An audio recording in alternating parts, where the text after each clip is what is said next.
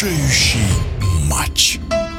Близится старт матча за звание чемпиона мира по шахматам. За мировую корону сразятся россиянин Ян Непомнящий и китаец Дин Лижень. Местом проведения выбрана Астана, даты с 7 апреля по 1 мая. Напомню, действующий чемпион норвежец Магнус Карлсон отказался играть с Яном Непомнящим. В результате его заменил Дин Лижень, как второй призер последнего турнира претендентов. Своим прогнозом в эфире спортивного радиодвижения делится международный гроссмейстер Эльмир Эльмира Мирзоева. Да, соперники интересные. А, на мой взгляд, матч второй между Магнусом Карлсоном и Яном Непомнящим был бы интереснее, но Дин Лежень тоже, мягко говоря, не подарок. И вообще в титульном поединке не может быть никаких подарков. Будет очень сложный матч. Я думаю, что долгий, потому что китайский шахматист, если он будет в форме, он очень силен. И здесь очень важно понять, в какой форме будет находиться Ян Непомнящий, потому что мы этого не знаем до тех пор, пока не начнутся партии. Ожидания интересные. А, в Астане будет много разных мероприятий, сопутствующих э,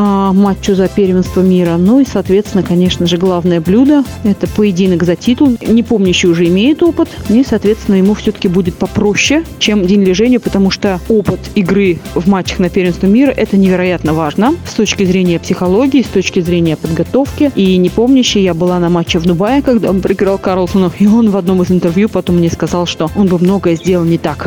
И вот я думаю, что на поединок в Астане он многое сделает по-другому, включая подготовку. Ну и, соответственно, будет иметь, как мне кажется, большие шансы на победу, чем День Лежень. Почему? Потому что как раз на стороне непомнящего опыт. Так что посмотрим. В любом случае будет очень интересный поединок. В эфире спортивного радиодвижения была международный гроссмейстер Эльмира Мирзоева. Решающий